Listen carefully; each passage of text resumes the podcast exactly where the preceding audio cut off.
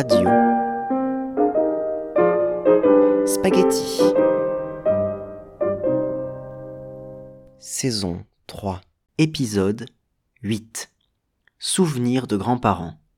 Le château de mon grand-père. Vous écoutez Radio Spaghetti, merci à vous d'être ici. Le château de mon grand-père, le deuxième épisode de la mini-série Souvenirs de grands-parents, aujourd'hui une histoire de voyage, de vacances, tout en mouvement, qui se passe en Hollande. Elle est racontée par mon grand-père, Grand Pup. Tu m'as demandé de, raconter euh, un souvenir qui, m'est vraiment resté euh, de, plus tôt, d'il y a peut-être même longtemps. Euh, je pense particulièrement à, euh, à mon enfance. Je devais avoir 6-7 ans. Et euh, je, pense à cette histoire parce que ça me, ça me fait aussi penser à l'histoire du château de ma mère de, de Pagnol. Euh, parce que euh, c'était quand on voyageait pour aller de la maison à notre petite euh, maison de campagne. Aujourd'hui, c'est à peine une heure de, route en voiture, mais à l'époque, il fallait une journée pour faire ça. Et euh, je me rappelle très bien qu'on préparait notre voyage. euh, chacun avait sa valise. Nous, notre petite valise, on était tout fiers, tout fiers de, faire notre propre valise. Et il fallait prendre le train. Euh, le train qui... euh, En Hollande, du coup. oui, c'était en Hollande, oui, tout à fait. Et euh, il y avait au moins deux correspondances, donc ça prenait déjà quelques heures. Le train, prendre le train, ça prenait quelques heures? Oui, parce qu'il fallait prendre deux correspondances, donc chaque fois il fallait attendre le- la correspondance. Et à la gare on descendait, il fallait de nouveau prendre un autre moyen de transport, c'était le car. Parce que la maison euh, de campagne, c'était à côté d'un petit village. Donc le car nous emmenait au village, on redescendait, et après il y avait encore trois kilomètres à faire à pied avec nos valises. Euh, et c'était parfois avec du mauvais temps, euh, il pouvait pleuvoir. Est-ce que tu peux décrire un peu la végétation qu'il y avait euh, La végétation, mais c'était un mélange de, de champs euh, agricoles, des prés, des, avec des vaches, mais aussi des, des forêts et des terrains euh, sauvages, des, des champs sauvages. C'était un mélange de tout ça. Et euh, ah oui, ça c'est rigolo aussi. Euh, après avoir descendu de- du car, on passait toujours par la boulangerie du village parce que c'était pour moi unique. Il faisait un pain, il vendait des pains très grands qui étaient ronds et qui avaient un goût délicieux. Et chez moi, euh, à la maison, ça, ne- ça n'existait pas. Donc j'avais le sentiment d'être carrément dans un autre pays. Euh, L'environnement avait complètement changé pour moi. Et pour toi, ces pains ronds, ils étaient que là et ils n'existaient pas ailleurs? Non, je connaissais pas un endroit où ils faisaient ce magnifique pain.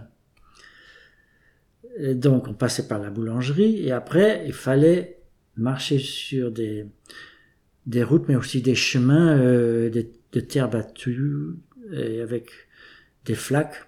Donc, on arrivait à notre petite maison, souvent avec les, les jambes et les pieds mouillés, les chaussures mouillées. C'est souvent humide. Oui, oui. Mais euh, on était quand même fiers de faire de, de marcher ces trois kilomètres et euh, c'était une aventure pour nous. Euh, voilà. Et quand on arrivait en fin de journée, euh, en fin d'après-midi en tout cas, à, la maison, euh, c'était souvent tout froid et il fallait chauffer la, cheminée. Il y avait aussi une poêle. Et je me rappelle qu'on se blottissait autour de la cheminée pour trouver un peu de chaleur et sécher nos vêtements. Voilà, donc euh, ça m'a fait beaucoup penser, à, la, comme j'ai dit déjà au début, à l'histoire du château de ma mère. Mm. Où il prenait aussi une journée pour aller de Marseille à Aubagne. Et c'est marrant que tu dises donc ça te fait penser à Marcel Pagnol, parce que je disais à Grand que son histoire à elle, ça me faisait penser à Marcel Pagnol. euh. Oui, oui. Mais j'ai j'ai pas pensé à cette histoire à cause de, à cause de ça. C'est venu euh, spontanément. Donc ça reste un très très beau souvenir ce voyage? Ah, écoute, euh, les souvenirs d'enfance, de, de vacances, de voyages, de, ça, ça reste imprégné euh, dans la mémoire. hein. Ah ben, euh, selon le temps qu'il faisait, bien sûr, et selon la saison. Écoute, quand j'arriv- j'arrivais à la maison, la première chose que j'allais faire toujours, c'est de courir dans le bois, la forêt, pour aller voir l'étang et le pont euh, qui passait au-dessus, un petit pont euh, pour, pour des piétons. Euh, c'était, pour moi, c'était un endroit un peu sacré, tu vois. Il est aussi vieux que ça le pont? Parce que Mais le, le pont date d'avant la Deuxième Guerre mondiale. Qui a- il a été détruit, reconstruit. Euh, après, euh, il est resté à l'abandon et ça a été re, re- refait il y a une quinzaine d'années. Et tu peux expliquer les, les trous qu'il y a dans la, dans la forêt là? Ah oui, Euh, la Hollande est un pays euh, très plat, mais il y a de temps en temps où des, des digues ou des petites collines, mais il y a aussi des trous. Et dans, dans le bois près de, notre maison, il y avait une série de trous. Et euh, mes parents euh, nous avaient appris que pendant la Deuxième Guerre mondiale, euh, il y a eu des, avions anglais, des alliés, qui ont survolé et qui, devaient se débarrasser de bombes. Donc ils ont lâché, ils, ont, ils se sont dit là il y a une forêt, il y a personne, on peut lâcher les, les bombes dans cette forêt. Pour, parce qu'ils devaient, quand ils avaient fini leur, euh, leur mission, il leur restait des bombes, ils devaient rentrer en Angleterre avec leurs euh, bombardiers. Et à l'époque, euh, c'était des petits bombardiers qui n'avaient pas beaucoup de, de, de kérosène, je pense. Donc, ils devaient alléger le- les avions pour pouvoir rentrer. Et de l'autre côté, donc, à l'inverse, de l'autre côté, donc, il y a la forêt, il y a la maison, et tu as aussi le champ de bruyère. Oui, Et tu la plaine, la plaine de bruyère. de, de Heide De Heide. Oui, Heide, c'est bruyère. Parce que moi, j'aime beaucoup, en fait, la bruyère. A à Marseille, il y a le parc des bruyères. Oui, Là-bas, tu as le, le champ de bruyère. mhm, tout Et- à fait. il y a- il y a- un matin, on s'était levé et il y avait. euh, on voyait plein de toiles d'araignées avec la Ah rosée. oui, Avec la rosée, on les ah voyait. oui. Il y avait de la Je, brume aussi. je me rappelle aussi, ça faisait comme, pas de la neige, mais ça faisait des, des, des, des- comme des tissus blancs qui étaient tendus entre les plantes. Mm. Oui, J'ai une belle photo, je te montrerai tout à l'heure. oui, veux. oui. Et oui. des, euh, on s'était baladé euh, pour voir le lever de soleil qui était Ah ouais. tout sombre. Et d'un coup, tu as une lumière jaune comme ça qui illumine tout. Ça, c'est que de bons souvenirs.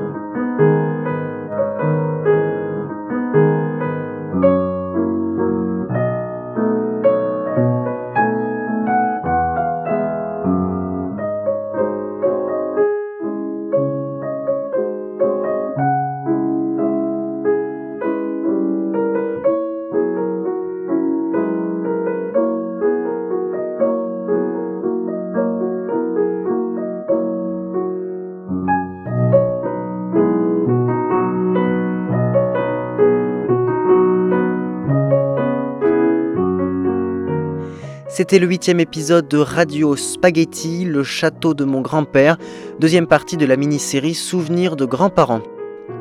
La musique que vous écoutez, c'est le 32e mazurkas de Chopin, joué par Grand Pup. Rendez-vous mercredi prochain à 16h30 pour le troisième et dernier épisode de Souvenirs de grands-parents sur Radio Spaghetti.